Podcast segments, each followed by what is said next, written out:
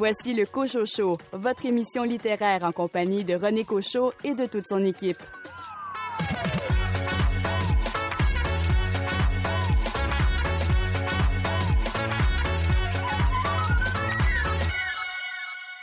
Ici René Cochot, bienvenue à ce rendez-vous littéraire qui célèbre cette année ses 30 ans. Au sommaire de l'émission, entrevue avec Samuel Côté à propos de son roman Éloi, chasseur d'épaves, Les oubliés du fleuve. Entretien avec Mélissa Perron concernant son roman Au gré des Perséides, paru chez Urtubise. Éric C. Plamondon nous parle de son recueil de nouvelles Bizarreries du banal, paru aux éditions Sémaphore. Venise Landry, vous avez fait quelle sélection? nul autre que Mélas de fantaisie de Francis Ouellette aux éditions La Nèche. De votre côté, Florence Aubé, quel est le roman dont vous avez choisi de nous parler? Je vous parle du livre Mistassini de Marjorie Armstrong. Également au menu, Annika Parence présente le roman La signature rouillée de David Baudouin. Nicolas Giguère parle du livre Brun de Kamal Al-Soleli, paru chez Hashtag Édition. Et Mylène Bouchard nous présente le nouveau roman de Juliana Léveillé-Trudel chez La Peuplade. On a tout l'automne. Bonne émission!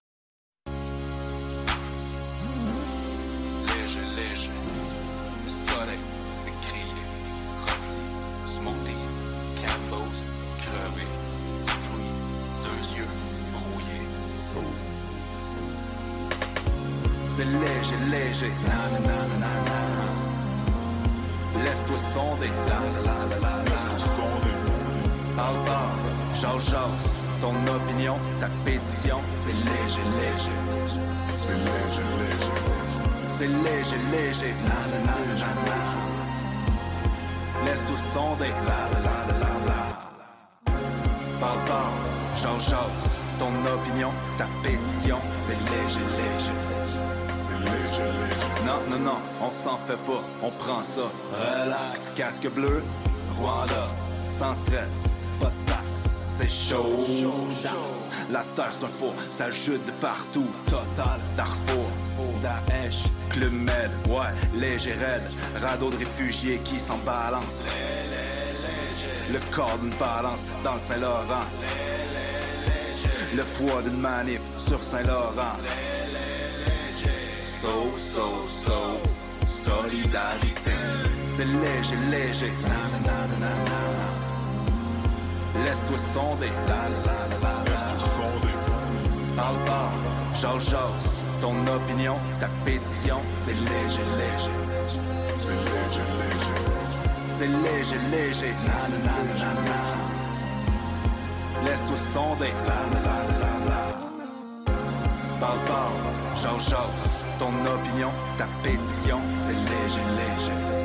C'est léger, léger. Ok, ok, KO. Le Kosovo porté au nu. Mais qu'est-ce que ça vaut? L'ONU. Démocratie, armée, la guerre à main nue. FLQ, Trudeau. Boîte à mal, Oh, l'empire du mal, la juste cause, coast to coast, ouais, cause toujours, vas-y, donne-moi ton avis, tu connais l'ami d'une amie qui a vu l'homme, qui a vu noir comme dans le cul d'un ours, hey, dis-moi en plus de ton rien pantoute, comme une vieille pantoufle, c'est chaud qu'on faut l'info de seconde main, une seconde main, au fond, zéro plaît à penser si on tombe.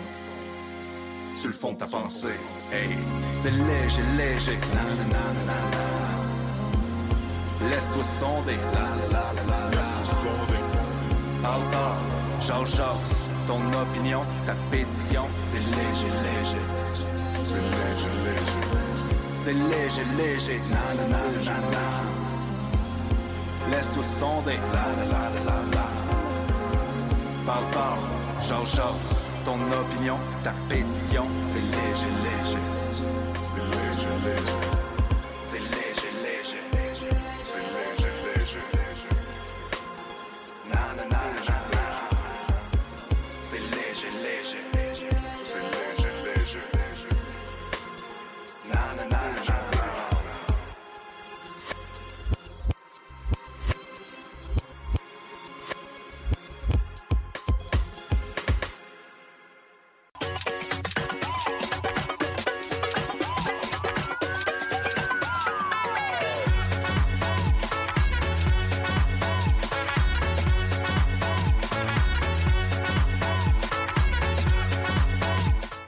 Les nouveautés littéraires.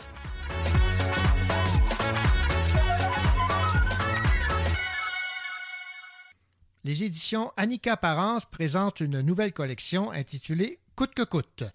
Le premier roman dans cette collection est écrit par David Baudouin et a pour titre La signature rouillée. Écoutons Annika Parence. Coûte que coûte, on a pensé à cette collection parce que on avait envie de réunir sous un grand titre littérature de l'imaginaire des livres euh, qui euh, seraient un peu dans tous les domaines de la littérature de genre que l'on regroupe sous littérature de l'imaginaire. Mais je voudrais le faire euh, de manière encore plus large, c'est-à-dire que on va publier dans cette collection des textes dans tous les genres que je dirais roman noir, la science-fiction, la fantasy, le gothique, le fantastique, la dystopie, absolument tout ce qui relève d'une littérature un petit peu mystérieuse, dark, un peu noire, que je crois les jeunes aiment énormément. Ils sont très attirés, je crois, par ça. Et moi, je suis attirée par le fait d'intéresser les jeunes à la lecture. Et c'est pour ça que la collection, on l'a beaucoup travaillé au niveau design graphique. Ça va être donc une collection qu'on veut attirante aussi au niveau graphique. Donc, ça, c'est pour la collection. Alors, le premier titre, ça va être La signature rouillée. Ce livre est un livre qui s'inscrit plus dans le fantastique, mais un fantastique très, très léger. On est, on est toujours à la limite du réel. L'auteur franchit tout le temps la frontière entre le réel et le fantastique à travers l'histoire d'un restaurateur de tableaux à qui on s'adresse pour, disons, essayer de réparer une œuvre, d'une toile qui a été vandalisée au musée Carnavalet à Paris. Le musée Carnavalet étant un musée, je dirais, un peu spécialisé dans l'histoire de la ville de Paris. Et donc, on fait appel à ce restaurateur de tableaux et le tableau représente, et ça c'est le cœur de l'histoire, représente l'évacuation d'un hôpital, l'hôpital de la Charité, enfin une scène bien sûr de l'évacuation des malades par les fenêtres de la façade de l'hôpital lors de la crue de la Seine en 1910. Donc il y a eu une crue absolument phénoménale à Paris. Et donc les gens circulaient dans les rues en barque, enfin tout était inondé. Et donc, on évacuait les malades, notamment des hôtels. Et ça représente une de ces scènes. et Ensuite, l'éclairage va sur un personnage, une femme qui est évacuée par une fenêtre au deuxième étage, qui va être au cœur de tout le livre, ce personnage d'une toile qui a été peinte, mais après cette fameuse inondation de 1920 par un peintre qui s'appelle A. Boulanger mais le tableau existe. Hein, ah, il existe, il est au musée Carnavalet, mais l'auteur a utilisé cette œuvre pour déployer son histoire autour d'elle. Et voilà, c'est absolument mystérieux sur tous les mystères de la vie. Alors, il y a donc du fantastique, mais c'est surtout un mystère. Vous venez d'entendre Annick Apparence parler du roman La signature rouillée de David Baudouin, publié dans la toute nouvelle collection Coûte que coûte.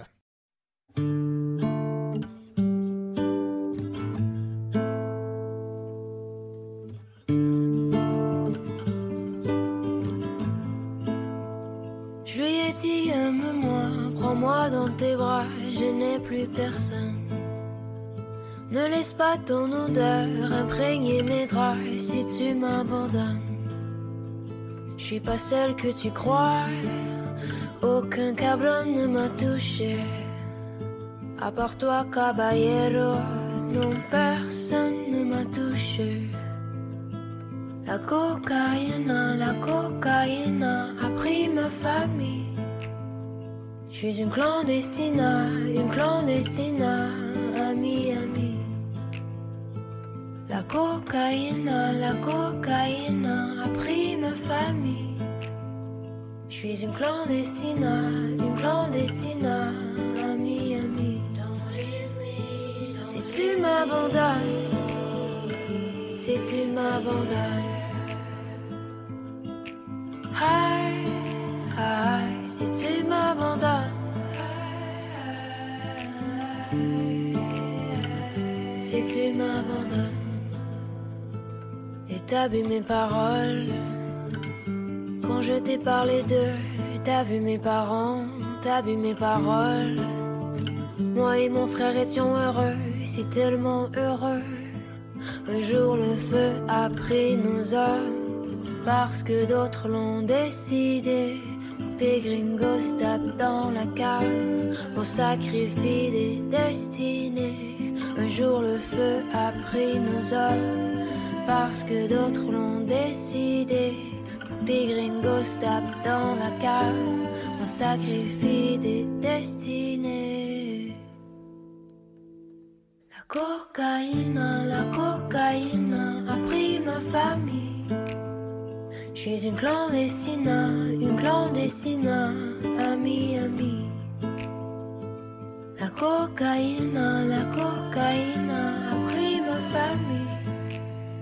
Je suis une clandestine, une clandestine, ami, ami. La cocaïne, la cocaïne a pris ma famille. Je suis une clandestine, une clandestine, ami, ami.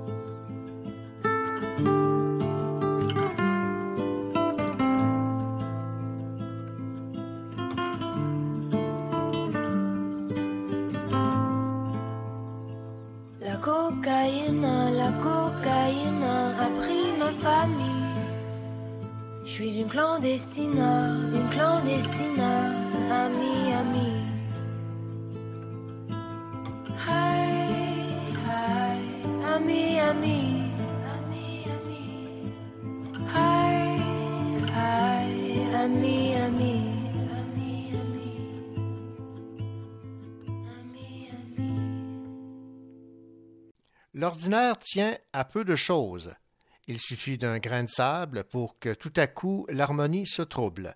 L'étrange se ferait alors un passage au cœur du quotidien, marquant ou un point de bascule ou un nouveau point d'équilibre. Le doute s'installe. Les repères s'estompent et on ne parvient plus à discerner ce qui relève du fait et de la fabulation, du possible et de l'invraisemblable. La chute est inévitable quand le singulier prend toutes les apparences du banal. Voici ce qui résume le recueil de 13 nouvelles écrites par Éric C. Plamondon aux éditions euh, Sémaphore intitulé Bizarrerie du banal 13 histoires étranges. Bizarrerie du banal est la première œuvre de fiction de Éric C. Plamondon. Bonjour, euh, Monsieur Plamondon.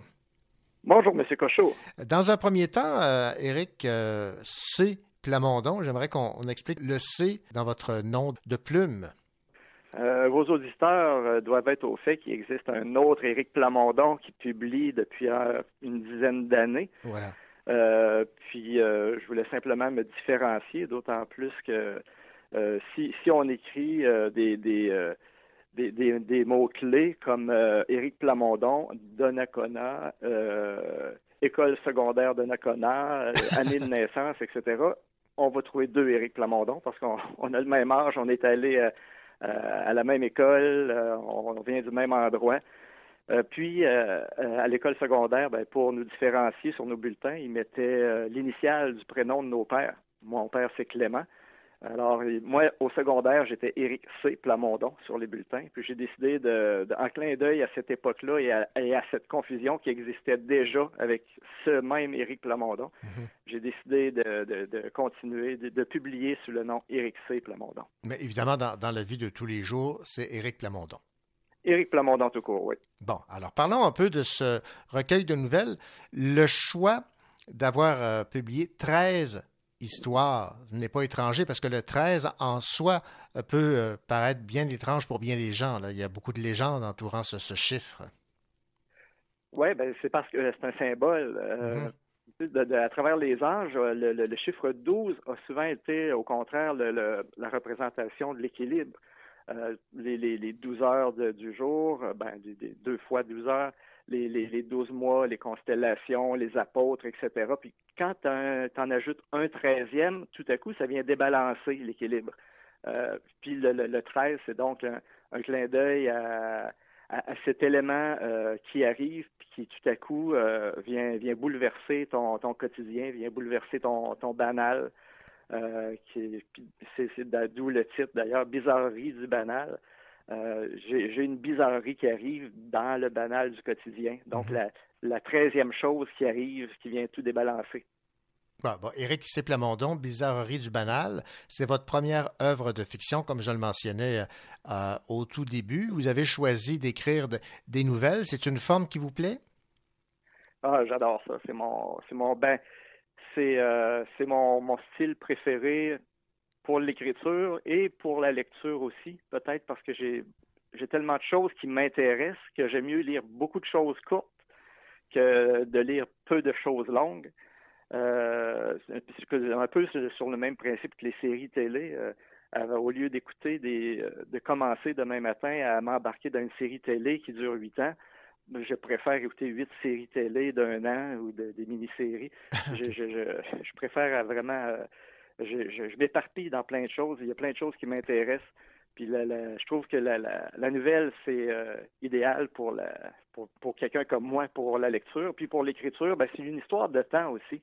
Je pense que s'embarquer dans un roman, il faut, faut se mettre à temps plein là-dedans, puis euh, mettre, mettre, beaucoup de temps. Il faut que tu gardes la suite dans, dans, dans tes idées. Puis tu peux pas faire ça à, temps partiel sur des années mhm. à travailler sur la même histoire tout le temps, ça doit être très difficile. pour moi, c'est la nouvelle est, plus facile aussi. Euh, c'est plus simple à, gérer, si je peux dire. Mais en même temps, écrire une nouvelle, pour certaines personnes, euh, dans leur imaginaire, ça peut sembler facile, mais c'est loin d'être le cas parce qu'il faut maîtriser parfaitement la durée qui est un peu imposée là, par la force des choses.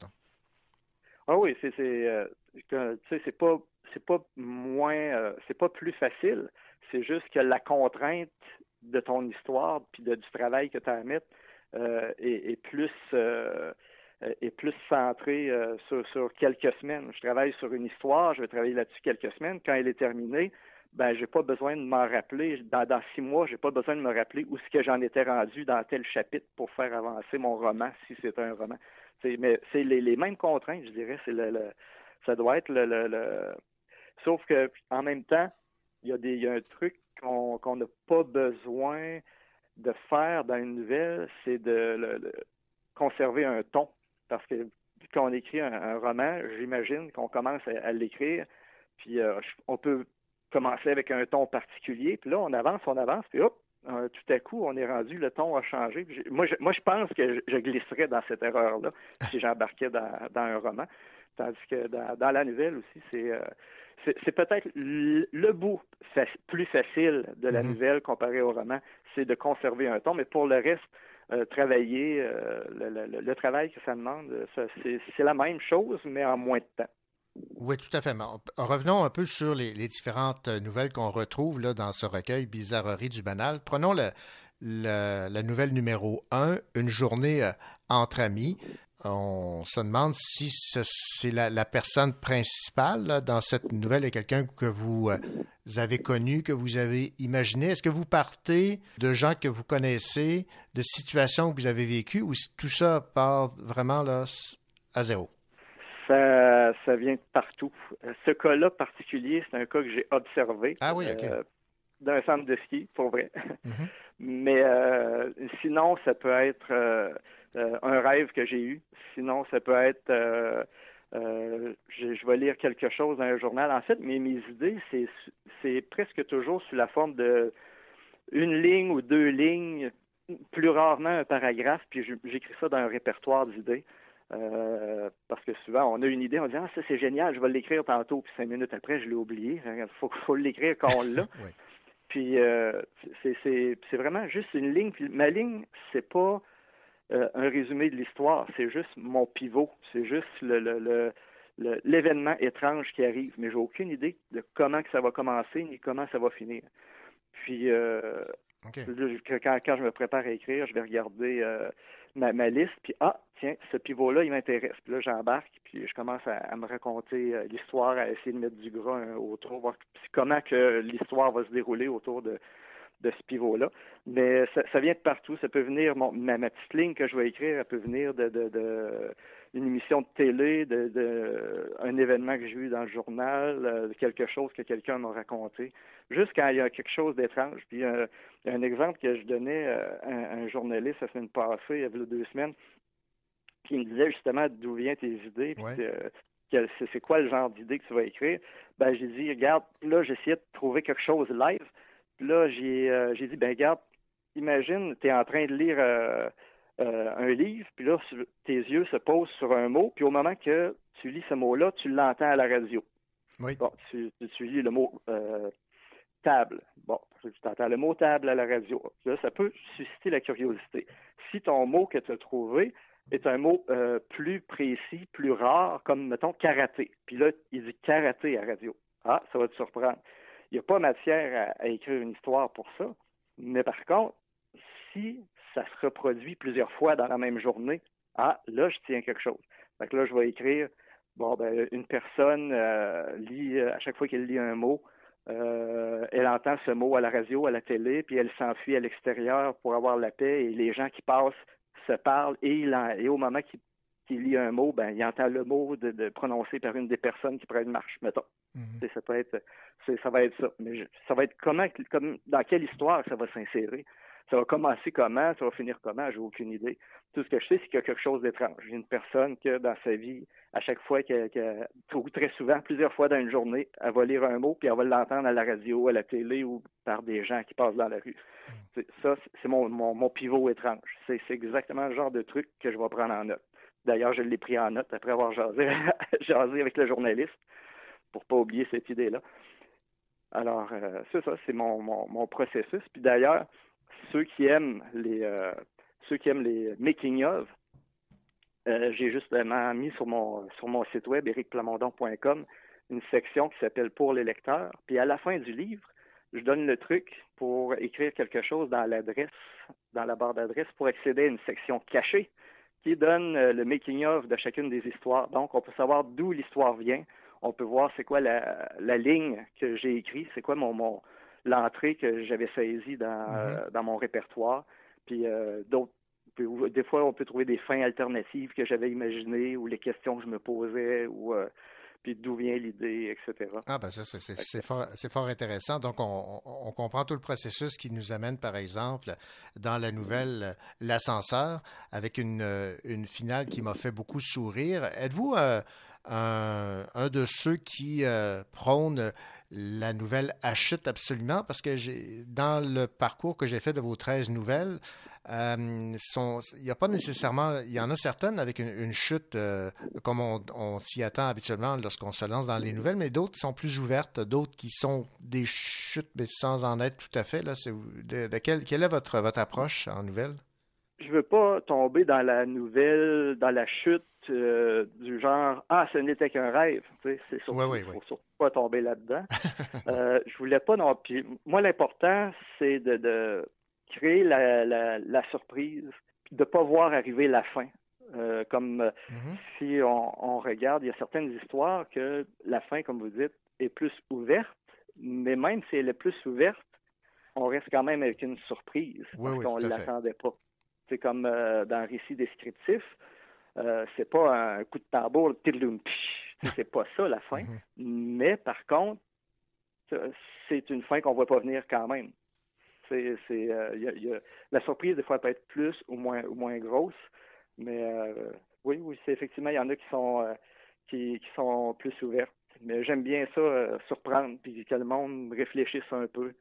Ou comme par exemple dans l'invité, oui, l'invité, ben, ça, c'est pas un punch de la, de la fin. Non? On peut pas dire qu'il y a un punch de la fin dans les dernières lignes. Mm-hmm.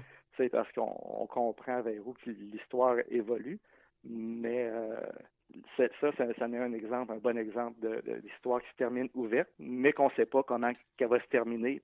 Dernière question, euh, Éric C. Plamondon. Évidemment, lorsqu'on lit un titre pareil, Bizarrerie du banal, 13 histoires étranges. On s'attend à un peu de, de, glauque. Et dans le réparateur de, de, télé, on en a un peu. Et vous disiez tantôt que vous partiez euh, de gens que vous avez observés.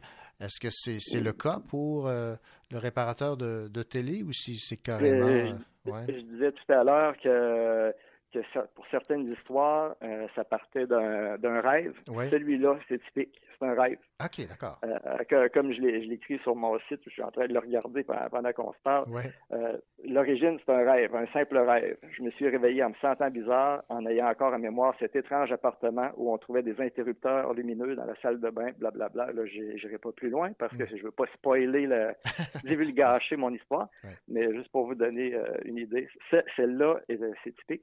C'est un rêve que j'ai pris en note le matin. Je pense que c'est la seule qui est en qui, est issu d'un souvenir d'un rêve. Sinon, c'est, euh, euh, comme je disais tantôt, des gens que j'ai pu croiser ou encore des, euh, vraiment des situations de la, vie quotidienne que, que même ça m'arrive parfois que je prends quelque chose en note puis je vérifie sur Internet pour voir si ça a déjà été fait. Je me dis, il me semble que c'est évident tout à coup comme histoire. Puis finalement, ah non, ça n'a jamais été fait. Alors j'y vais. Et euh, Éric Plamondon, je pense que euh, pour ceux et celles qui se demandent euh, est-ce que je me lance dans la, lecture d'un recueil de, nouvelles, comme vous l'avez mentionné au, début, c'est que c'est court, donc on n'est pas obligé de, lire intégralement toutes les nouvelles. On peut en choisir d'en lire deux un soir, une le lendemain, selon le temps dont on dispose. Ça, c'est un, des plaisirs des recueils de nouvelles.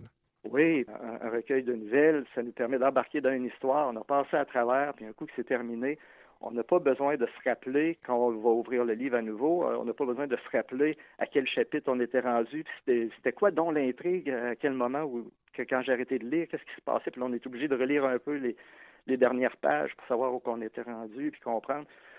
quand c'est fini, c'est fini, puis on recommence une nouvelle histoire je trouve que ça, rouvre des portes, moi, vers la, vers la littérature. des gens qui, en temps normal, euh, disent Ah, moi, j'aime pas trop lire.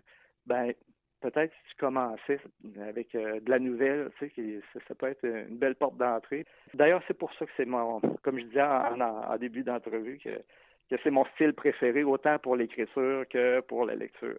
Éric Plamondon, ça a été un plaisir de discuter avec vous de votre euh, recueil de nouvelles Bizarrerie du banal, 13 histoires étranges publiées par les éditions Sémaphore. Merci beaucoup. C'est moi qui vous remercie.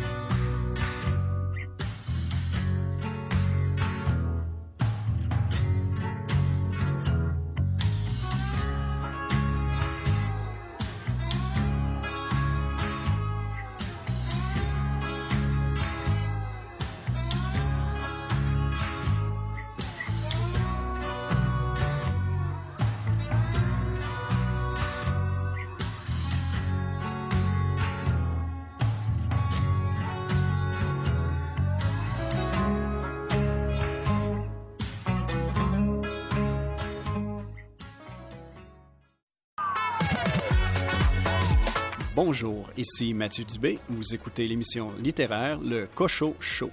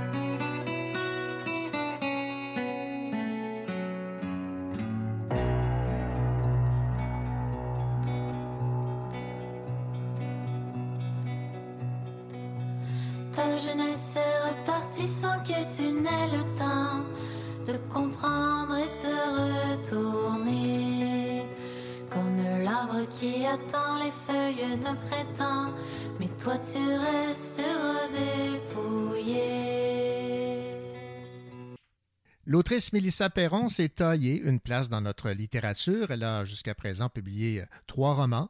Premier mois, Un printemps en 2019, Belle comme le fleuve en 2021 et en août dernier, Au gré des Perséides. Nous euh, suivons dans chacun euh, des romans le parcours de Fabienne Dubois. Dans Premier mois, Un printemps, Mélissa Perron a parlé de la dépression de Fabienne. Dans son second roman, Belle comme le fleuve, on retrouvait Fabienne six ans plus tard après un diagnostic d'autisme Asperger au féminin. Et dans Au gré des Perséides, Mélissa Perron expose ces secrets qu'on souhaite garder pour nous le genre de secret dont il faut se libérer, entre autres.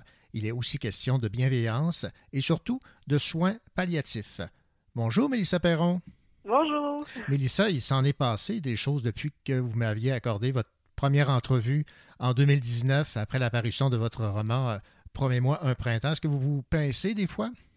Souvent. En fait, euh, ça a déboulé, comme on pourrait dire, et moi, je suis encore à me dire, j'ai écrit un roman.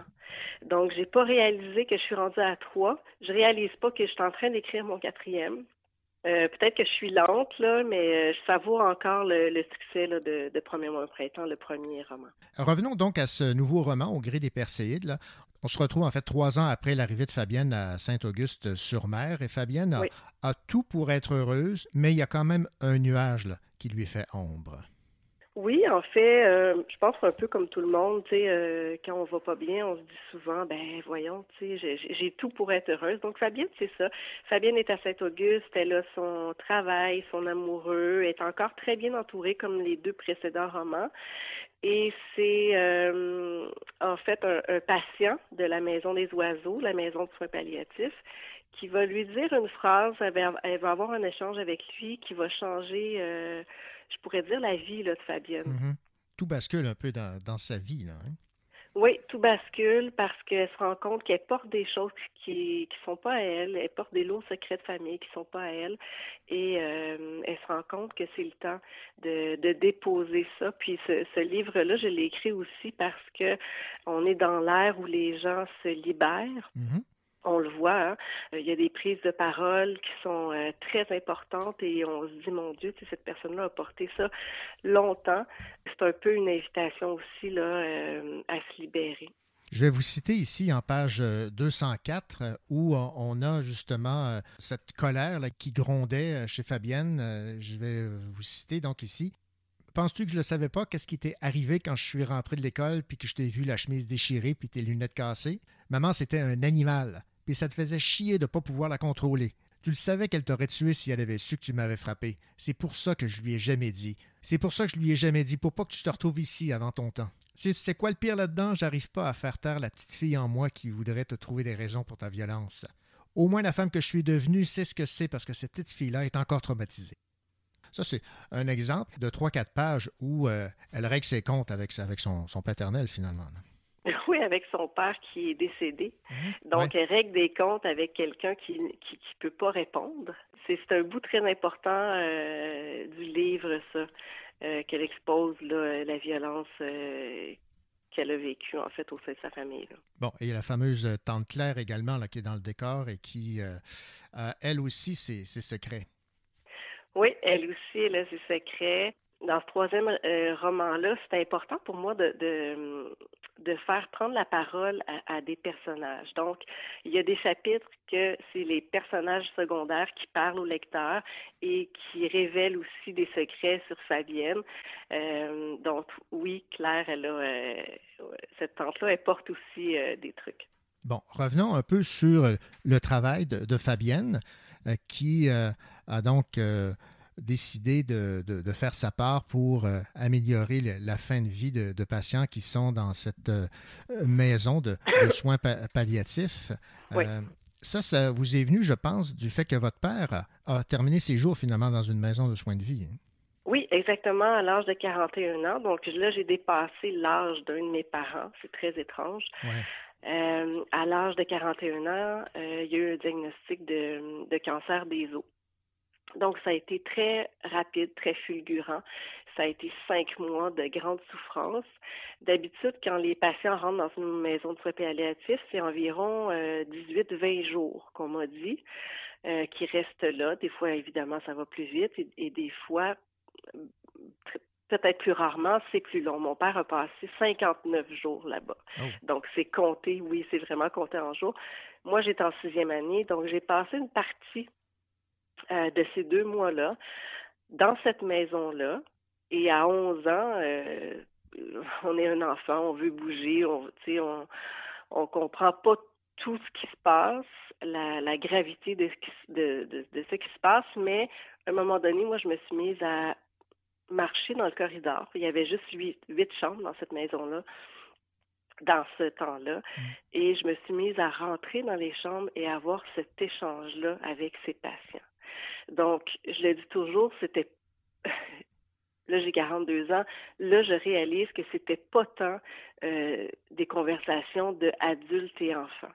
C'était vraiment quelqu'un qui allait mourir et qui voulait parler à quelqu'un. Mm. Donc j'ai eu des confidences euh, d'une dame et je raconte tout le temps qui quand elle a su que je que que que je que, que je dessinais hein, comme pas mal tous les enfants, elle m'a demandé de lui dessiner son jardin parce qu'elle, c'était quelque chose qui, allait lui manquer, c'était euh, sa passion. Donc, je me revois encore accrocher mon petit dessin sur sa porte, puis quelques jours plus tard, ben, cette femme-là est décédée. Donc, tu sais, je, je réalisais pas, comme je dis, la, la grandeur de tout ce qui se passait. Mhm. La chance aussi que j'avais, il faut le dire, parce que c'est de côtoyer quelque chose qui va nous changer.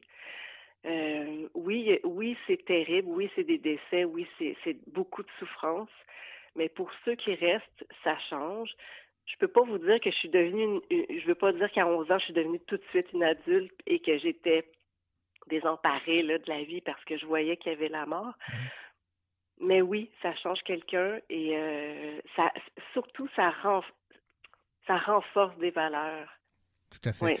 Bon, évidemment, euh, dans son rôle au départ de Fabienne, c'était donc euh, de faire des ateliers avec les patients, mais son implication a largement débordé de, de, ces ateliers. J'aimerais qu'on parle des différents personnages que vous présentez dans votre roman Au gré des Perséides, entre autres Victoria qui a un choix particulier je m'en fais beaucoup parler de Victoria.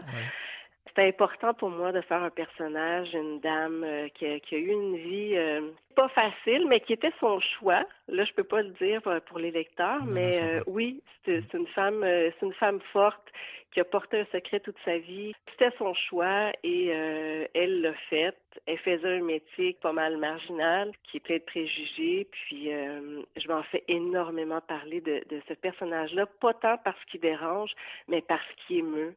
Et ça, je trouve ça extraordinaire. Oui, tout à fait. Maintenant, parlons de, Jacques, euh, qui euh, avait un souhait euh, qui pourrait être le, le, choix de bien des gens. Oui, Jacques, oui, qui voulait voir le fleuve pour, pour une dernière fois. J'ai vécu ça aussi quand je vous parlais, quand mon père avait 11 ans. Il fallait que j'expose ça dans ce roman-là, dans la maison de soins palliatifs où est-ce que mon père était. On aurait dit qu'il n'y avait pas de limite donc moi, il était là l'hiver. J'avais construit un bonhomme de neige devant sa fenêtre pour qu'il le voie. Et tout le monde trouvait ça assez terrible que le printemps arrive et que on voit le, bonhomme fondre. Mhm. C'était une image euh, très triste. Et euh, la directrice, elle, mais il n'y a pas de problème. On fait venir une cargaison de neige. Il, il tout, tout était possible. Donc, ça me tentait de, d'écrire ça dans mon troisième roman. Donc oui, Jacques, euh, il l'amène en chaise roulante jusqu'au quai, puis Fabienne a un peu de misère dans le sable, mais elle comprend que que c'est important, c'est son dernier vœu. Là. Oui, ça c'est particulièrement touchant parce que j'ai vécu euh, à peu près la même chose avec mon père parce que ah dans la résidence pour personnes âgées où euh, finalement il a terminé sa vie, il y avait une rivière puis je l'amenais souvent au bord de la rivière parce que c'était un beau ah. moment entre père et fils.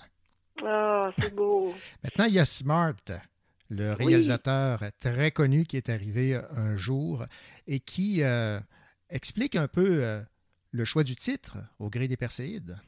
Oui, Smart, c'est un personnage qui chamboule, qui est dérangeant, qui est fâché d'être euh, d'être malade, mais qui, qui était à la base, je crois, un homme euh, qui dérangeait, qui a un fort caractère, qui dit qu'est-ce qu'il pense, qui euh, qui a pas de filtre. Et c'est cette rencontre-là qui va changer Fabienne parce mm-hmm. que Smart a écrit un scénario euh, qui n'a pas terminé et euh, ça s'appelle Au gré des Perséides. Donc oui, c'est lui qui va qui va qui fait un peu toute l'histoire euh, de ce roman-là. On, le connaît que finalement c'est j'allais dire c'est un petit cœur parce que je l'aime, mais oui, au début on n'est pas certain, on dit oups, c'est c'est qui c'est qui ce bonhomme-là, mais finalement il gagne à être connu. Ben, c'est souvent le cas, hein. on se fait une idée de quelqu'un, puis lorsqu'on le connaît un peu plus, ben, notre perception change. On pourrait dire que euh, euh, cette rencontre a été aussi brève euh, qu'une étoile filante. Ça a été très bref, oui. Et tu sais, quand on voit notre première étoile filante, on s'en souvient, peut-être pas toute notre vie, mais c'est quelque chose qui, qui reste dans notre esprit, tu sais. oui, Smart complètement changé euh, la vie de Fabienne. Et je pourrais dire ben, la vie euh, de ceux qui vont jouer à Ouvrir des Perséides parce que euh, là je peux le dire parce que ça s'est su mais Ouvrir des Perséides c'est un jeu que moi-même j'ai inventé pour le livre. Et j'ai reçu beaucoup de messages me disant Mélissa là moi j'ai lu ton livre et je vais jouer je te le promets. Je ramasse ma gang autour du feu, puis je te promets que je vais jouer, puis ça va nous faire du bien. Ben oui, ça fait du bien aussi, effectivement. Maintenant, j'ai cru comprendre que euh, vous êtes en train d'écrire un quatrième roman, mais sans le personnage de Fabienne. C'est possible, ça, de, se détacher de ce personnage si fort pour vous? C'est possible, mais c'est très difficile. Parce que, bon, là, là euh, les gens pensent que c'est terminé pour Fabienne. Ils pensent que c'est un, une trilogie, puis mhm. ils, ont complètement euh, raison de penser ça parce que c'est trois livres, mais en fait, c'est une suite. Donc, la vie de Fabienne ne termine pas au gré des Perséides. Euh, il va y avoir une suite éventuellement, mais il fallait que je me détache de ce personnage-là pour lui donner du temps, pour moi aussi me dire bon mais qu'est-ce qu'elle peut vivre? Et euh, il y avait une autre histoire qui s'est présentée à moi et je me suis dit je peux pas la mettre de côté. Donc quand l'inspiration est là je pense qu'il faut l'attraper parce que c'était assez rare que, que l'inspiration nous tombe du ciel comme ça. Puis là, je vous dis ça, mais je suis en, je suis en écriture et je trouve ça très difficile en ce moment parce que justement, je ne suis plus avec Fabienne parce que c'est quelque chose de complètement euh, ailleurs. Mm-hmm. Il y a une pression aussi d'écrire quelque chose de différent. Oui, ben oui. Les gens se sont attachés à Fabienne, les gens sont mais attachés là, quand je vous dis que je reçois des, des, des messages et c'est leur ami là. Et les gens relisent les trois livres et euh, voudraient rencontrer Fabienne, voudraient qu'elle soit vivante. Donc, de faire une petite coupure, le temps d'en écrire un quatrième qui est totalement différent, c'est très difficile. Bon, Mélissa Perron, évidemment, ça doit être difficile de se détacher du personnage si chaque fois vous rencontrez euh, un lecteur ou une lectrice qui vous parle de Fabienne et vous multipliez les entrevues aussi. Oui, mais tu sais, en même temps, je, je l'aime d'amour et les gens voudraient aussi que ce soit moi, Fabienne. Puis ça, ça me fait rire parce qu'au début, dans premièrement au printemps, j'étais très arrêtée. Je pensais que bon que c'était une tare, tu je pensais que c'était un défaut de dire oui, c'était c'est un peu moi, tu sais, je me sentais pas tellement hauteur de dire ben j'ai beaucoup puisé. Et c'est pas tout moi parce qu'évidemment, j'ai pas vécu ce que Fabienne qu'est-ce que je lui fais vivre? Mais, mais oui, évidemment, Fabienne, il y a beaucoup de moi. Puis maintenant, quand les gens me disent non, non, moi, je veux que ce soit tes histoires, ben là, je me dis, ça coûte pas cher de faire plaisir aux gens. Si vous voulez que Fabienne soit moi, ben, pensez-le, c'est correct. D'accord. Dernière question, Mélissa Perron. Qu'est-ce que vous aimeriez que les gens euh, retiennent de votre euh, récent euh, roman, Au gré des, des Perséides? Peut-être que ça va être très cru, mais tu sais, qu'on a vraiment juste une vie, puis que porter les valises des autres ou porter des valises trop lourdes, des fois, ça vaut pas la peine. Puis je comprends, je comprends tout le bagage émotif que ça peut entraîner, tu sais, de, de, se libérer. Et je juge pas non plus et, et, je bouscule pas. C'est pas de bousculer, de dire, euh, allez-y, tu sais, dites, dites vos secrets et tout ça. Mais je pense que c'est important de, trouver la bonne personne qui pourrait accueillir ça, de se faire euh, de se faire épauler et euh, oui, de, de, de, voyager plus léger. Voilà, un petit peu plus en paix. Ben voilà, une, belle finale. Merci beaucoup, Mélissa Perron. Je rappelle donc euh, le titre de votre nouveau roman Au gré des Perséides, publié chez Urtubise, avec comme personnage évidemment principal Fabienne. Merci et puis bonne chance dans votre nouvelle écriture de nouveaux personnages. Merci.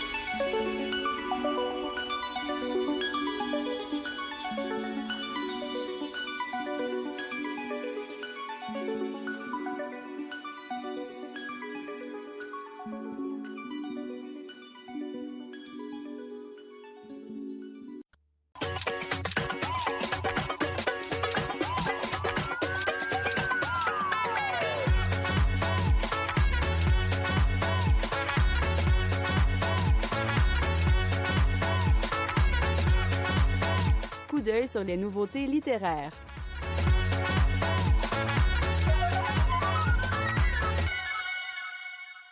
À travers des histoires recueillies aux quatre coins de la planète, Kamal Al-Solili brosse le portrait troublant des hommes et des femmes à la peau brune.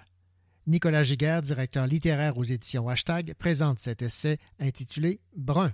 En fait, cet auteur et essayiste, donc établi dans la région de Vancouver, a remporté finalement le prix du gouverneur général dans la catégorie non-fiction pour cet ouvrage, en fait, qui est paru à l'origine en 2016 sous le titre en, anglais Brown. L'auteur, qui est aussi journaliste, donc a littéralement parcouru les quatre coins du monde en deux ans. Donc, il a sillonné dix pays, quatre continents, pour interroger des gens qui ont la peau brune et recueillir leurs témoignages. Dans son essai, finalement, ce qu'il met en évidence, Kamal Al-Soleli, c'est la condition subalterne des gens qui ont la peau brune, les injustices justement que ces personnes aussi vivent au quotidien. Il propose aussi une analyse fine des politiques raciales des pays développés, hein, qui dévalorisent systématiquement les gens à la peau brune. C'est certainement un essai capital, à la fois personnel et politique, qui se penche, on pourrait dire, sur un impensé de la pensée antiraciste, hein, vraiment. Donc, euh, ces, ces gens, donc, euh, ces personnes à la peau brune, donc, il n'y avait pas eu jusqu'à maintenant, disons, de grandes études sur le sujet. Et c'est un livre qui représente certainement une contribution majeure à la pensée décoloniale. Vous écoutiez Nicolas Giguère, directeur littéraire aux éditions Hashtag, présenter l'essai Brun de Kamal Al-Soleli.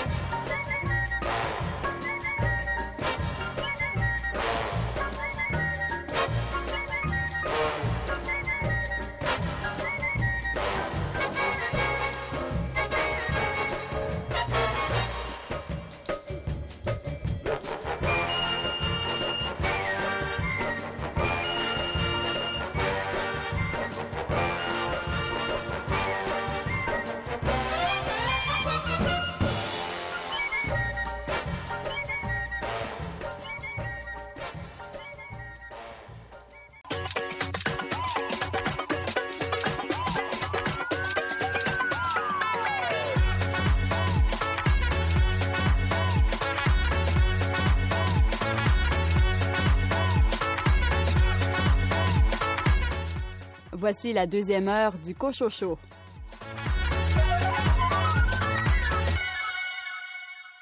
Bienvenue à cette seconde partie d'émission. Au sommaire de l'émission, entrevue avec Samuel Côté à propos de son roman Éloi, chasseur d'épaves, Les oubliés du fleuve. Venise Landry, quelle est votre sélection? Mélasse de fantaisie de Francis Ouellette aux éditions La Nèche. Quant à vous, Florence Aubé, quel livre est tombé entre vos mains? Je vous parle du livre Mistassini de Marjorie Armstrong. Et Mylène Bouchard nous présente le nouveau roman de Juliana Léveillé Trudel chez La Peuplade. On a tout l'automne. Bonne deuxième heure.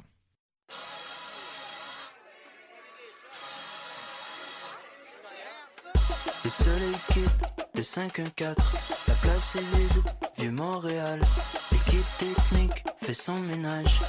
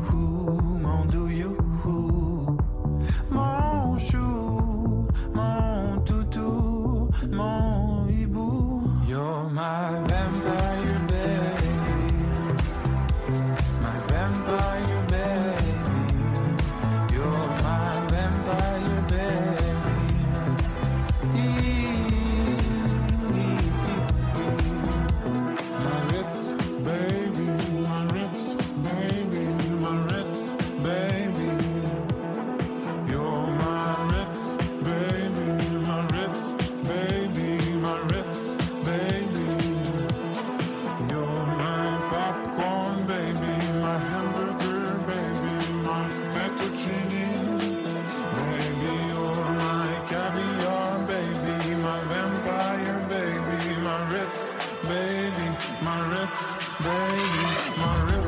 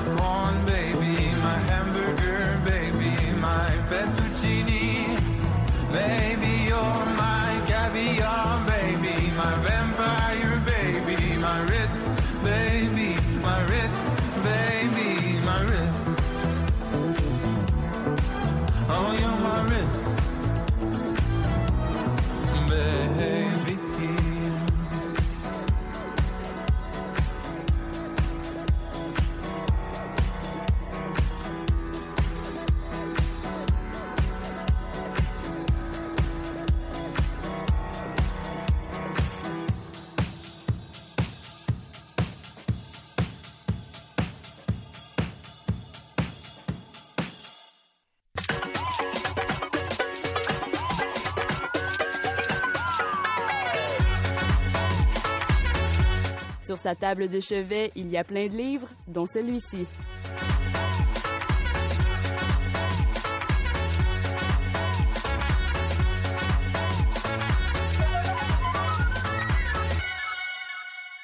Bonjour Venise. Bonjour René. Venise, j'ai euh, déjà entendu euh, parler du faubourg Amlas. J'ai déjà eu l'occasion de lire des romans qui se passaient dans ce quartier euh, de Montréal. Et euh, voilà qu'il est de retour, ce fameux euh, faubourg Amlas, dans un roman de Francis Ouellette aux éditions euh, La Mèche qui a pour titre Mélasse de fantaisie. Alors, quel est le, verdict par rapport à la lecture de ce roman? C'est un roman particulier. Il se distingue dans le lot en ce moment. C'est l'histoire d'un petit garçon qui vit dans ce fameux quartier des années 60. Le faubourg à Amlas, là, moi, quand j'entendais dire ça, quand j'habitais Montréal jeune, c'était l'équivalent de dire Ah, tu sais, le quartier le plus pauvre de Montréal ou un des plus pauvres. Donc, j'aurais été surprise d'ouvrir le livre puis de pas entendre un langage typiquement québécois. Puis, je pense que les Québécois, nous autres, là, on aime ça quand il y a du vécu. Ça me fait penser à Fred Pellerin. Parce que ce Francis Ouellette-là, là, il, en a pris des notes. Si, si il les a pas pris avec un crayon et un papier, il les a incrustés dans sa tête les personnages comme Frigo, le robineux du coin ou le, fou du village, parce que quand tu as un quartier fort, avec bien délimité, même s'il est dans une ville, dans un, environnement urbain, là, on, on appelle ça un village quand même. Il, il se crée une ambiance de village et c'était le, le cas. On saute d'un personnage à l'autre. La chronologie du temps n'y est pas là on saute vraiment, on butine, on est comme un kangourou, on fait des sauts de 15-20 ans. Et euh, ce qui fait que parfois j'étais un peu perdue, surtout au début. Ça peut nous porter à dire, oh ben là, là c'est trop euh, morcelé, peut-être que je passerai pas à travers. Le narrateur, il est très généreux. Il donne la place à ses personnages beaucoup. Quand un livre, il commence doucement, je dirais, comme, euh, comme on dit souvent, il commence en mouton, il finit en lion. C'est le cas de Mélas de fantaisie. Il a fini en lion parce que son histoire est très ramassée à la fin. On se réunit autour de Francis Ouellet et son enfance. C'est sûr, il y en a arraché, puis des fois, on est un peu tanné, aussitôt que c'est le langage québécois, un peu le langage de Michel Tremblay, là, le joual. On dirait que l'auteur, parfois, il a voulu assaisonner épais de joual. Puis d'autres fois, il tombe dans le français universel et il n'y a pas du tout de difficulté avec ça. C'est quelqu'un qui a beaucoup d'émotions et de, euh, de fantaisie. Parce que mélasse de fantaisie, OK, on va prendre le mélasse pour le faubourg, là, on va prendre la fantaisie pour son imagination débordante. C'est pas ennuyant. C'est pas conventionnel. Il sort des phrases, euh, là, tu dis, c'est pas mal fantaisiste, son affaire. Fait que dans ce sens-là, j'explique le titre aussi par la fantaisie de son style. Et il y a quelque chose que j'ai remarqué vers la fin de ma lecture, vraiment quand j'ai pris un pas de recul. J'ai remarqué une affaire, moi, dans mes lectures des hommes qui parlent de leur mère.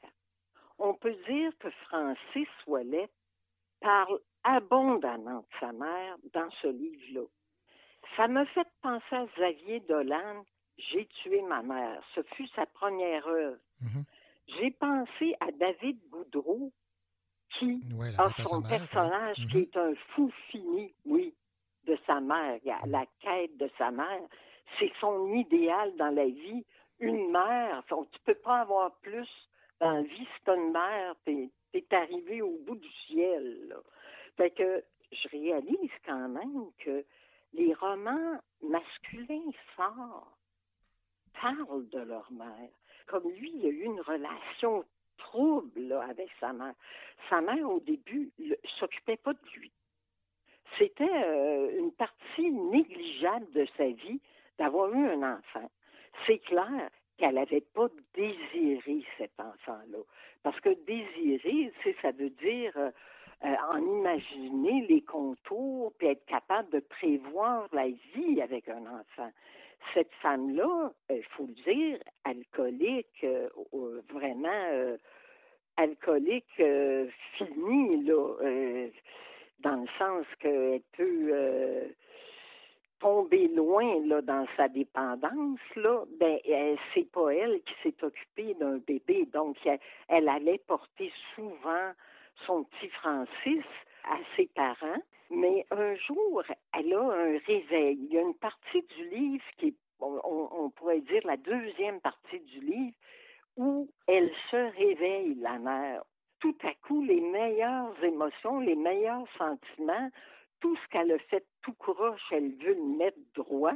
On aurait cru que ça plairait énormément à l'enfant Francis qui a été en manque euh, d'affection et d'attention maternelle tout le long de sa vie. Mais non, parce que sa mère, c'est une excessive. Elle était alcoolique parce qu'elle était excessive. Alors, ce côté excessif de sa personne, elle ne l'a pas perdu. Alors, elle se met à être une bonne personne, mais d'une manière tellement excessive que son fils reçoit pas plus d'affection. Il reçoit une affection, oui, une attention, mais d'être euh, fin. Il faut qu'il soit le plus fin, le plus gentil. Tout est retourné. Tout ce qui était noir s'est rendu blanc. Alors, euh, il sent pas bien avec ça. Et on va voir dans le roman comment il va s'en tirer. Euh, mais c'est sûr que la relation euh, maternelle est fondatrice pour lui, là, mais au moins on a d'autres colorés euh, personnages, puis on s'ennuie jamais une seconde. C'est une fresque de personnages. et puis, si vous lisez le quatrième de couverture, c'est un peu sensationnel ce qu'ils ont dit, parce qu'ils ont dit tabarnak de quartier de Christ figé dans le temps, impossible à vraiment gentrifier, à aimer, à détester, à quitter. Combien de fois encore la vie va-t-elle me ramener dans ce calice de dôme? C'est grossier et tout ça, mais fiez-vous pas à ça. Si vous le feuilletez le moindrement, c'est un condensé, là, mais c'est vraiment pas tout long comme ça. Il y a une grande variation dans le, le propos. Là. C'est le livre d'une vie. Son enfance, là, il l'a jeté sur papier, puis jusqu'à son âge adulte. Puis si vous voulez connaître, mieux connaître le faubourg Hamlas, là, à un moment donné, c'est tout écrit en petit, là. Je trouve ça très audacieux. Euh, de la Nèche, la maison d'édition de la Nèche, ils ont tout mis, c'est comme quand on a un renvoi, là, un petit 1, puis un renvoi, mhm. ben, à un moment donné, à Faubourg Amlas, on a toute l'histoire du Faubourg Amlas, puis beurré épais, là. Il y en a beurré épais de la là. Fait que euh, on, on lit ça déjà en soi, c'est un texte très complet. Il n'a pas fait ça euh, à moitié. Je peux dire que c'est un, roman, il est allé à fond. Et de là, probablement, pourquoi il est remarquable. Et il est remarqué, le livre. Donc, ce livre remarquable et remarqué de Francis Ouellette, il a pour titre Mélasse de fantaisie et c'est publié par La Mèche. Merci beaucoup, Venise, pour ces commentaires. Ça me fait plaisir. Ici Florence Aubé. Dans quelques instants, je vous parle du livre Mistassini de Marjorie Armstrong. On m'a dit comment as-tu fait pour ne pas voir ce qu'il éprouvait pour toi? Et même que si j'ai pris la porte c'est que j'avais sûrement le choix quand jamais j'ai voulu attiser le dilemme car jamais j'ai voulu sans les autres voix qui s'élèvent autour, qui m'éveillent, je serais de celles qui allège encore tes torts sans les autres voix qui font le discours. Pointe les vautours, je serai de celles qu'on accuse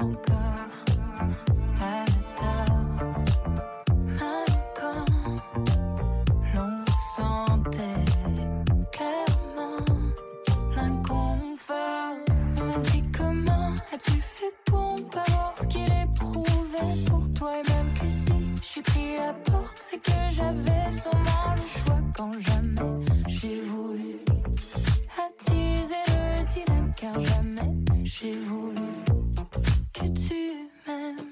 Si je pose ma voix que je tente de faire comme sirène, c'est pour être celle qui soulève dès lors les torts. Si je pose ma voix, me font au discours. Rêve des beaux jours, c'est pour être celle qui refuse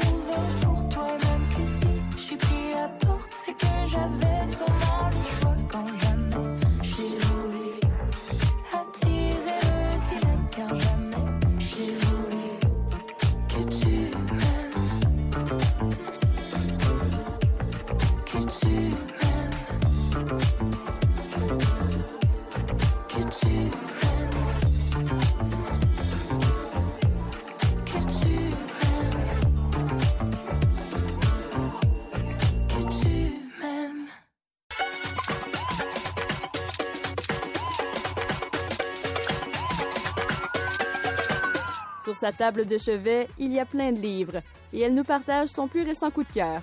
Florence Aubé.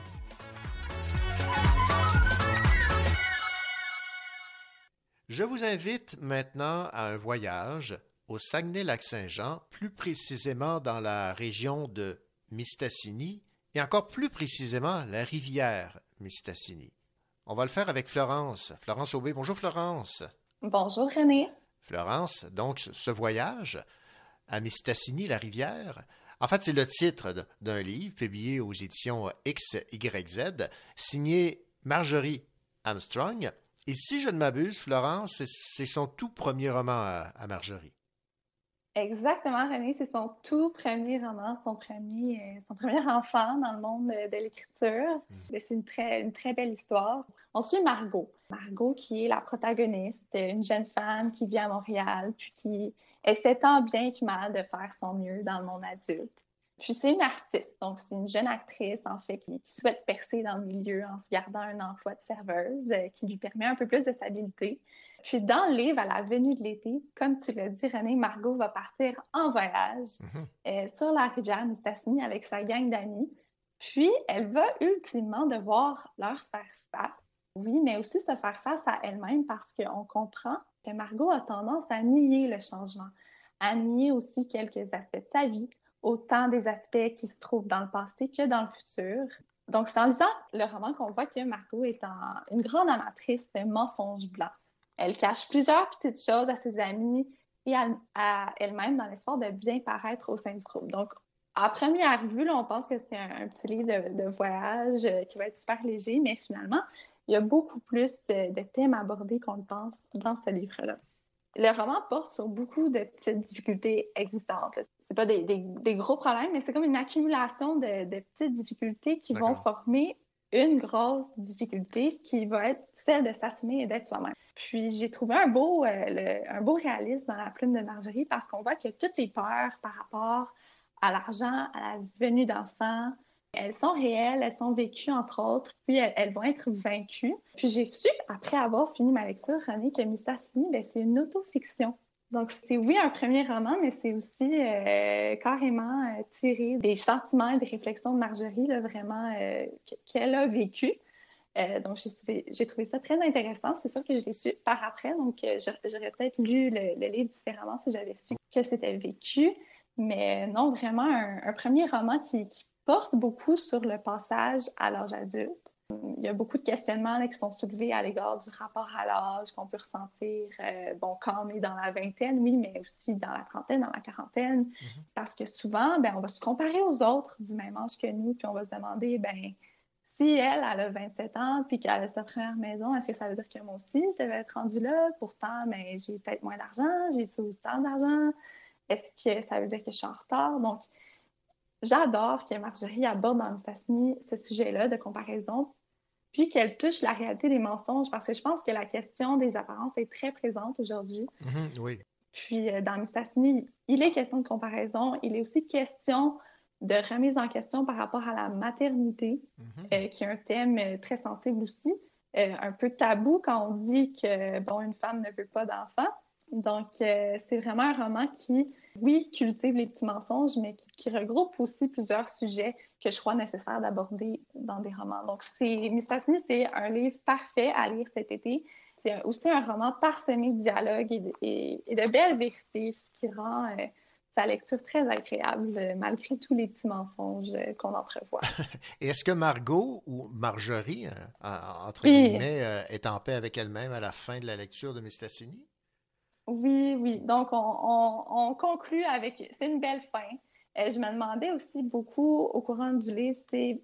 Il y avait tellement de petites embûches, tellement de questionnements que je me disais, mon Dieu, pauvre Margot, Euh, ça n'a pas de bon sens. Il y a une, une relation amoureuse stagnante, une relation avec des amis où il y a des petits mensonges. Il y a un chien mêlé à tout ça. Le premier amour de Margot, bon, son chien qui, qui va vivre aussi des difficultés. Donc, il y a, il y a plein de petits problèmes, mais à la fin, euh, c'est une belle fin. Euh, J'ai aimé comment ça s'est terminé. Donc, c'est pour ça que je vous dis que c'est une belle lecture d'été.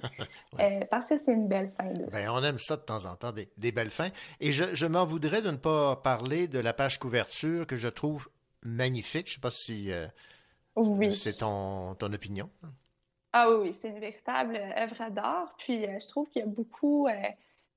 On, on voit bon, les feuilles, les arbres, euh, Mhm. la, la pagaie aussi, Oui. euh, qui, qui, qui, bon, qui nous font penser à Mistassini. Mais il y a aussi, je ne sais pas si tu vois, René, il y a les, les feuilles qui cachent un peu euh, le visage, ouais. que, je, que je crois être Margot, en fait. Oui, je pense bien Donc, aussi. ouais. c'est comme si elle se cachait un petit peu de la réalité. Euh, J'ai vu ça comme étant euh, bon, une belle représentation des, des, des petits mensonges qu'elle va passer.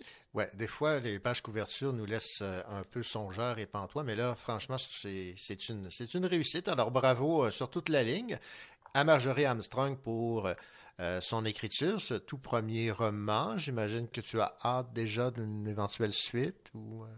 Oui, j'ai hâte, mais en fait, suite, pas suite, j'ai hâte euh, de, Ben, de lire roman, que-. Oui, Ouais. c'est ça, exactement. Et bravo donc à XYZ. Merci beaucoup, Florence. Je rappelle le titre Mistassini, Marjorie Armstrong. Merci beaucoup, René.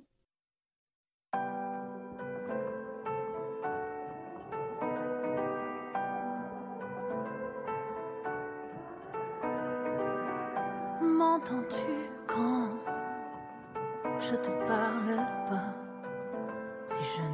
Plus ici, je suis pas toute là. Attends-moi trois semaines ou six mois au bout de mes peines. L'envie de m'ouvrir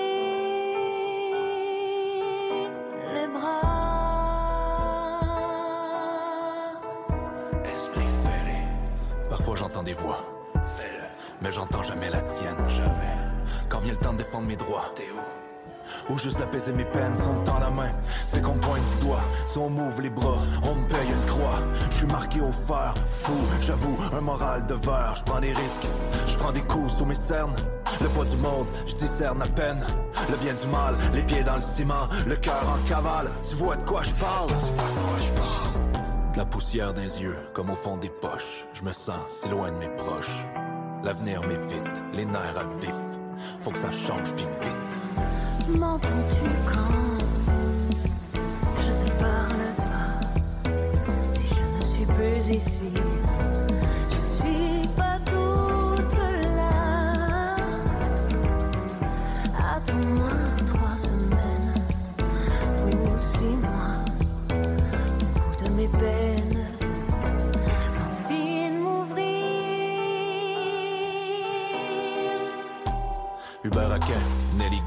Alice Robin, Nelly Arcan. Tu m'admires quand ma folie embrasse le génie. Quelque part entre le réel et le déni. Tu connais la séquence suite de séquelles. Au département des surgelés. De Saint-Jean-Dieu à Pinel. On sauve le cœur ou les veines à l'opinel. On sauve le cœur ou les veines à l'opinel. Depuis tout le temps, sacrifié par l'opinion. Pourtant, on crève, on souffre, on fait toujours plus de mal à nous-mêmes. Plus de place pour le fou du village. C'est de même. Un jour de pluie, c'est tout. Juste un autre jour de pluie épuisé. Au fin fond du trou. M'entends-tu quand je te parle pas? Si je ne suis plus ici, je suis pas toute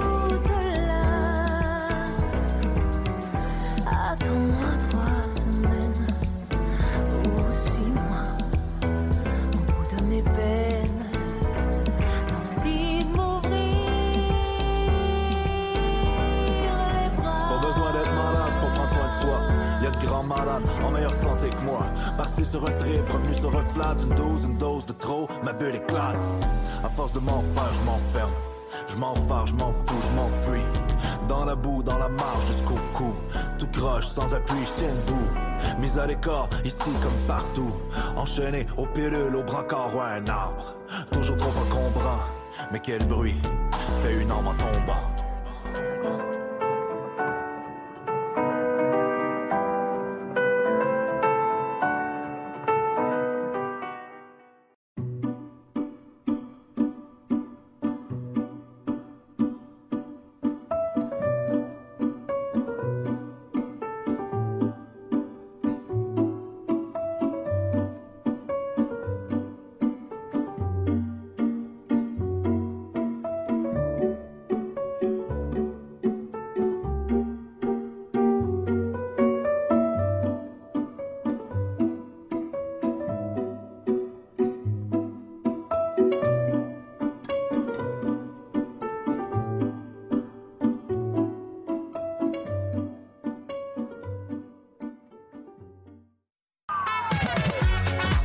Bonjour, ici Maureen Martineau. Vous écoutez l'émission littéraire Le Cochot Show.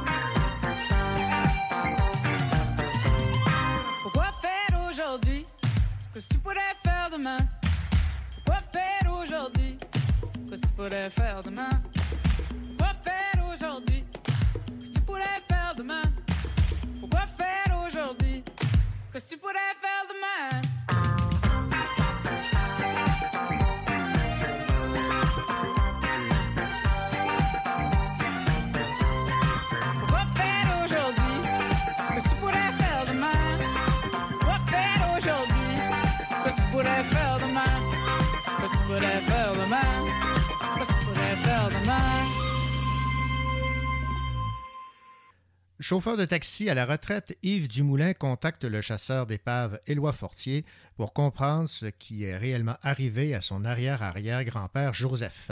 La fantaisie familiale a sculpté la légende de ce mécanicien naval, mais un carnet jaune, retrouvé par hasard, mène au cimetière de Métis-sur-Mer. La piste qu'Éloi et Yves suivent ensuite les entraîne dans une périlleuse plongée sous-marine que leur réserveront les hauts fonds du Bas-Saint-Laurent. C'est ainsi que se résume le roman Éloi Fortier, chasseur d'épave, tome 1, Les oubliés du fleuve, de Samuel Côté, chez Flammarion Québec.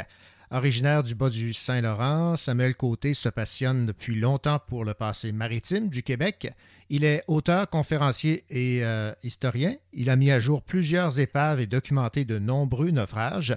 Samuel Côté a été à la barre de quatre séries télévisées Chasseur d'épaves, Les sombres secrets du Saint-Laurent, Mystère des lacs et Secrets des profondeurs. Et le voici aujourd'hui romancier. Bonjour, Monsieur Côté. Bonjour, ça va bien? Ça va bien, vous? Très bien. Là, vous me dites que vous êtes en train de travailler sur votre prochain euh, documentaire sur euh, le fameux Empress of Ireland, c'est ça? Tout à fait. Euh, J'ai présenté mon premier documentaire concernant la découverte de l'épave de l'Empress il y a quelques semaines. Et là, maintenant, je travaille sur un deuxième film, qui est la suite, autrement dit, qui va couvrir la période de 1965 à 99. Euh, Puis ça, ça va traiter des expéditions d'envergure qui ont mené euh, au prélèvement de plusieurs euh, objets au fil des ans. Oui, là, vous vous intéressez donc à ce fameux euh, naufrage. Ça remonte à 1914, mais ce que je disais, c'est que ça a pris 50 ans avant qu'on retrouve son épave. Pourtant, on avait une bonne idée, j'imagine, de l'endroit où le bateau avait coulé. Oui, parce qu'en 1914, il y a eu des travaux qui ont été exécutés par les scaphandriers. On connaissait la position de l'épave, évidemment, mais il y a eu, peu de temps après le déclenchement de la Première Guerre mondiale, on a eu une crise économique, on a eu une Deuxième Guerre mondiale. Je pense que les gens avaient autre chose à faire. Puis la plongée sous-marine, il faut, faut le dire, c'est dans les années, je dirais, 40, un peu plus après ça, dans les années 50, parce que là, on a commencé à développer vraiment des, des équipements. Et dans les années 60, là, c'est vraiment un exploit ce qu'ils ont réussi à faire ici, là, les plongeurs euh, au large de Sainte-Luce. Et qu'est-ce qui vous a amené, vous, à, faire des recherches d'épaves dans le fleuve? Euh, moi, je suis passionné depuis l'adolescence. Ça fait plus de 20 ans que je m'intéresse aux épaves. Euh, tout simplement parce qu'en face du chalet familial à Grand Métis, il y a le Carolus, navire qui a été coulé par un sous-marin allemand, le U-69 en 1942. Euh, le Carolus repose euh, à 800 pieds de profondeur au large du chalet familial. C'est comme ça que j'ai développé une fascination pour les épaves et aussi pour la bataille du Saint-Laurent. Et vous vous présentez comme enquêteur maritime, c'est ce que vous êtes? Euh, on peut dire qu'avec le temps, je le suis devenu euh, parce que justement, je m'intéresse euh, au-delà de la carcasse. Je m'intéresse beaucoup à l'histoire derrière l'épave, donc j'essaie d'enquêter. Justement, je me vois un peu comme un enquêteur. tu sais. Moi, je suis pas là pour élucider des crimes. Par contre, ma méthodologie peut ressembler à un enquêteur. Euh, parce que moi, c'est à force de faire des recoupements de données que j'arrive à identifier ou à localiser de, de nouvelles épaves. Bon, justement, en parlant d'en- d'enquêteur, il y a une enquête dans votre euh, roman. L'idée euh, de vous lancer dans l'écriture vous, vous taraude depuis longtemps. C'est une nouvelle façon de faire connaître votre métier aux gens? Je dirais que c'est une commande de Flammarion, tout simplement, parce que moi, je pensais pas euh, aller dans cette direction-là. Bon, j'écris des livres, mais c'est vraiment historique, c'est complètement différent. Euh, la Flammarion m'a approché. euh, après avoir vu justement ma série Les sombres secrets de Saint-Laurent, je pense qu'ils ont constaté le potentiel qui pouvait, qui recèle le, le Saint-Laurent. C'est comme ça qu'est né le projet de roman. Et ça fait déjà plus d'un an et demi qu'on travaille là-dessus. Mhm. Et euh, l'écriture, ça vous a plu? Euh, c'est un travail, je dirais, qui s'est fait à quatre mains. Euh, OK. donc, moi, tu sais, je suis pas romancier à la base. Par contre, j'ai tout élaboré, euh, les grandes lignes, le scénario, les personnages. Donc, on a écrit ça ensemble avec euh, Élise André Héroux. Donc, on a travaillé ensemble pour arriver à ce résultat-là. Je pense qu'on on est content. C'est le premier. Euh, tu sais, je pense qu'il y a un travail à faire aussi pour faire comprendre aux gens que c'est la fiction qui rencontre la réalité. Ouais. Et Éloi Fortier, chasseur d'épaves, c'est un peu votre alter ego? je dirais à plusieurs niveaux. Mais ça reste qu'avec ce personnage-là, ce qui ça me permet, c'est de dévoiler plusieurs facettes de ma méthodologie que je ne peux pas faire nécessairement en télé. Parce qu'en télé, c'est des 22 minutes, c'est très rapide. Le, le, le rythme ne permet pas justement d'aller dans les détails. Mhm. Tandis que là, je peux exploiter ce côté-là. Euh, puis je présente aux gens justement des, des facettes de ma méthodologie. Je pense qu'ils permettent de comprendre un peu mieux mon travail. Oui, ce que, ce que j'ai euh, remarqué euh, aussi dans ce roman, c'est que ce n'est pas simple. Ça, c'est pas, on n'arrive pas comme ça à une équipe de plongée, on descend dans le fond et on trouve une épave. Ça prend de, de l'équipement haute technologie pour obtenir des images de qualité. On ne les a pas toujours lors des premières plongées. Euh, Ça, ça demande beaucoup de, de travail et euh, de plongée. Là. Oui, et beaucoup de patience. Oui. Parce que le Saint-Laurent, c'est l'une des voies navigables les plus difficiles à naviguer. Donc, là, nous, en plus de ça, on décide d'aller plonger dans le Saint-Laurent. Dès qu'on on décide d'aller sur l'eau, ben, les coûts doublent, triplent. Parce que c'est pas simple. Puis effectivement, il faut de l'équipement haute technologie. Euh, il faut des plongeurs aguerris euh, pour avoir des images. Mais encore là, les images, il ne faut pas s'attendre à ce qu'on voit dans le sud. Le fleuve Saint-Laurent, pour avoir des conditions optimales, souvent, il faut attendre au mois d'août, septembre, octobre, ça commence à être froid pas mal, mais c'est là qu'on a la meilleure visibilité. La fenêtre de plongée est très, très courte au Québec. C'est pour ça qu'il faut être très euh, minutieux quand on prépare nos, expéditions pour être capable d'arriver à un résultat là, qui, est plaisant à l'œil, parce que c'est ce qu'on recherche un peu, c'est de faire vivre au commun des mortels euh, une histoire qui est inaccessible pour eux. Je dis souvent que le Saint-Laurent, c'est le plus grand musée du Québec. Puis il faut le rendre le, le plus accessible possible. Oui, parce que là, on parle euh, d'un naufrage sur lequel euh, se concentre Éloi Fortier, mais il y en a combien, selon vous, là, de, de ces épaves un peu partout réparties dans le fleuve? C'est sûr qu'on on ne connaîtra jamais euh, le nombre exact pour différentes raisons, mais il y a, il y a eu des, on sait qu'il y a eu des centaines et des centaines de naufrages dans le Saint-Laurent, euh, autour d'Anticosti, autour des îles de Madeleine. C'est vraiment les deux secteurs où il y a le plus de naufrages. C'est les deux cimetières de bateaux. Euh, mais avec les découvertes des dernières années, on, on constate que le Saint-Laurent, c'est vrai qu'il était dangereux à naviguer. Puis par chance qu'on a réussi à le baliser puis à, à permettre aux, aux capitaines étrangers d'arriver ici d'avoir des bons pilotes du Saint-Laurent. Parce que les pilotes du Saint-Laurent sont encore très, très, très utiles aujourd'hui. Donc, le Saint-Laurent, c'est vraiment une voie navigable qui a été, qui est toujours hasardeux. C'est une voie qui, qui, oui, a coûté la vie à plusieurs personnes, mais c'est tellement beau aussi en même temps, le Saint-Laurent. Donc, moi, j'ai comme une relation amoureuse avec, euh, avec ce fleuve-là qui recèle des centaines d'épaves. Bon, Éloi Fortier, euh, lorsqu'il décide d'entamer ses, euh, ses recherches de cette épave de l'arrière-arrière-grand-père de Yves Dumoulin, contacte des gens qu'il connaît bien, en qui il a confiance. C'est vraiment une équipe lorsque vous vous lancez dans, dans la recherche d'épaves. C'est des gens qui se connaissent, hein? Oui, idéalement, mais c'est sûr que je l'ai vécu un peu. C'est sûr que je fais refléter ce que j'ai vécu dans le Mhm. passé. C'est que des, des fois, il faut former des équipes et des spécialistes comme ça. Ben, il n'y en a pas de tous les coins de rue. Donc, je faisais affaire, moi, avec- par exemple, avec un archéologue de la Côte-Nord, un caméraman de, de Montréal. Donc, ce qu'on fait, c'est qu'on réunit les meilleures personnes pour arriver à un résultat qui est le plus euh, fidèle à, la réalité. Parce qu'encore là, on est restreint dans le temps et tout ça. Mais oui, effectivement, c'est un travail d'équipe. Moi, je plonge pas. Donc, j'ai besoin de gens euh, qui sont mes yeux sous l'eau. Moi, je plonge dans les archives. Ce que j'aime, c'est vraiment euh, scruter tout ce qui existe comme documents d'archives, des documents de première main qu'on appelle surtout. Euh, des témoignages qui ont été laissés par des survivants ou des témoins et tout ça. Ça, ça m'intéresse énormément. Donc, c'est un peu ça. Oui, c'est un travail d'équipe. Puis que euh, je pense qu'on ne pourrait pas réussir sans ça. Et ce qu'on découvre aussi, c'est que souvent, ce sont des, des gens d'affaires qui financent les, les recherches. là. Oui, c'est sûr que je me suis inspiré de, de- de ce qui s'est passé un peu aussi dans, dans, dans, dans- le Saint-Laurent. Euh, mais oui, habituellement, sinon, c'est c'est vraiment pas simple. là. Moi, je, je devais aller chercher des, des partenaires. euh, euh, mais oui, il faut, il faut aller chercher des partenaires privés parce que sinon, c'est très, très, très difficile d'arriver euh, à être capable d'aller sur le Saint-Laurent puis dire on fait des recherches, qu'on est capable d'identifier localiser des épaves. C'est vraiment pas simple. Est-ce que c'est plus facile à, à trouver du financement pour une épave comme l'Empress of Ireland qu'une autre, une autre épave dont peu de gens ont entendu parler?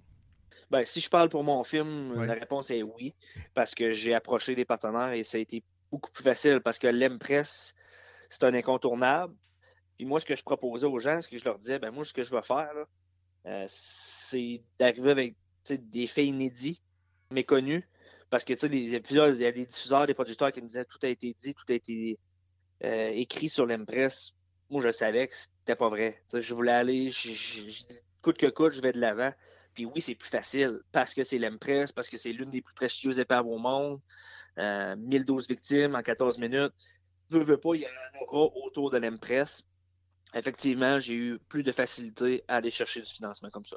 Bon, dans votre euh, roman, on découvre euh, dans l'épave des squelettes. Est-ce que c'est régulier, ça, de, retrouver des, corps, euh, des squelettes lors des, euh, des excursions que vous avez faites? Ben, c'est dé- c'est déjà arrivé qu'on. Je vais donner l'exemple du Briar Mist, un petit bateau de pêche qui a sombré en 1998 au large du Bic. Ouais. Euh, trois des cinq corps n'ont pas été récupérés. On savait à peu près où ils étaient dans le bateau. Moi, c'est sûr que quand j'ai dit aux plongeurs, on va faire des images, on va respecter justement le- leur tombeau parce que c'est un lieu de sépulture, tout comme l'Empress. Euh, fait que quand on sait où il y en a, ben, on essaie d'éviter ça le plus possible. Mais c'est pas courant qu'on va tomber sur des ossements. Mais l'Empress, par contre, il y a les restes de 600 personnes qui sont toujours au fond de l'eau. Aujourd'hui, c'est encore possible d'en voir, mais dans les années, je dirais, euh, de 60, même jusqu'à 80-90, des plongeurs faisaient face des fois à des ossements. Euh, Il y en a qui en ont remonté par inadvertance, il y en a qui se sont rendus compte que finalement, c'était pas un souvenir qu'il fallait rapporter. Puis il y en a d'autres qui, tout simplement, calaient dans la vase pour pas que personne d'autre les voit. OK. Il y, en- il y en a, il y en a quand même, tu sais, je, je l'ai dit là, les restes de 600 personnes au fond de l'eau, autour et dans l'Empress. Bon, et dans euh, ce, ce roman, ce qu'on découvre aussi, c'est qu'il y a des règles à respecter lorsqu'on fait la découverte d'une épave. On ne peut pas aller prendre, par exemple, un, un objet le- sans le déclarer. là. Euh, c'est pour ça qu'on travaille avec un archéologue subaquatique qui, lui, s'assure de faire des demandes pour obtenir des permis de recherche euh, archéologique. Mais si jamais quelqu'un, par exemple, qui sonde un lac ou le fleuve, peu importe qui découvre une épave, ben, c'est ça, il doit faire un suivi avec le ministère de la Culture et des Communications. Il remplit un formulaire euh, de découverte d'épave sans permis de recherche archéologique. Donc oui, il y a des règles au Québec sur la recherche et la découverte d'épaves. Samuel Côté, ça a été un, plaisir de vous entendre et surtout de vous lire dans Éloi Fortier, Chasseur d'épaves, tome 1, Les oubliés du fleuve, publié chez Flammarion Québec. C'est fascinant de vous suivre. Merci beaucoup. Merci beaucoup à vous.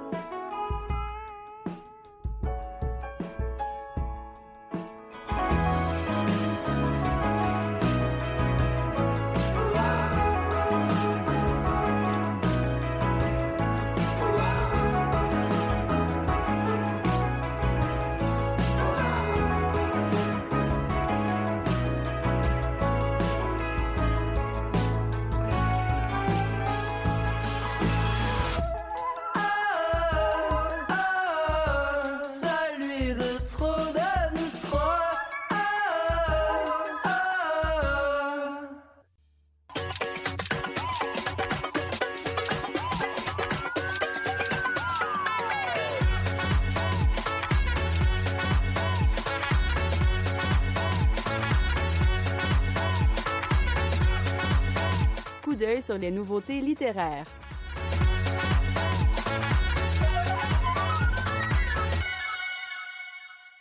Juliana Léveillé-Trudel est de retour à la peuplade avec un roman intitulé On a tout l'automne. Mylène Bouchard nous le présente.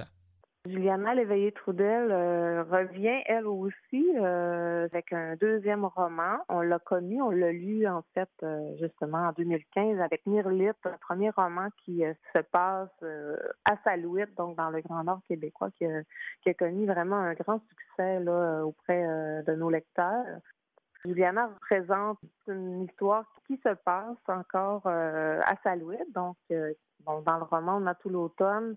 La narratrice, donc, euh, revient retrouver les enfants avec lesquels elle a travaillé dans d'autres voyages. Donc, puis ces enfants-là, en fait, grandissent. En fait, ces enfants-là deviennent des adolescents tranquillement. C'est un roman vraiment rempli de tendresse, donc, et aussi euh, d'une certaine euh, inquiétude, en fait, à voir grandir euh, les enfants de ce village-là. Et la narratrice vont travailler avec eux à l'école, les fait parler, en fait, les fait écrire et euh, les fait travailler un peu, justement. Donc, on a accès euh, à cette culture, en fait, euh, Innu, Inuit, à travers leur langue à eux. Donc, il y a à travers ça, justement, bon, des incursions d'inutitude et tout ça de la langue. On est dans l'expérience d'une jeune femme qui est là à travers ces liens-là. Un magnifique roman de euh, vraiment euh, Léveillé Trudel. Donc, les lecteurs vont pas être trop déstabilisés, trop dépaysés avec ce nouveau roman. C'était Mylène Bouchard qui résumait le roman On a tout l'automne de Juliana Léveillé-Trudel.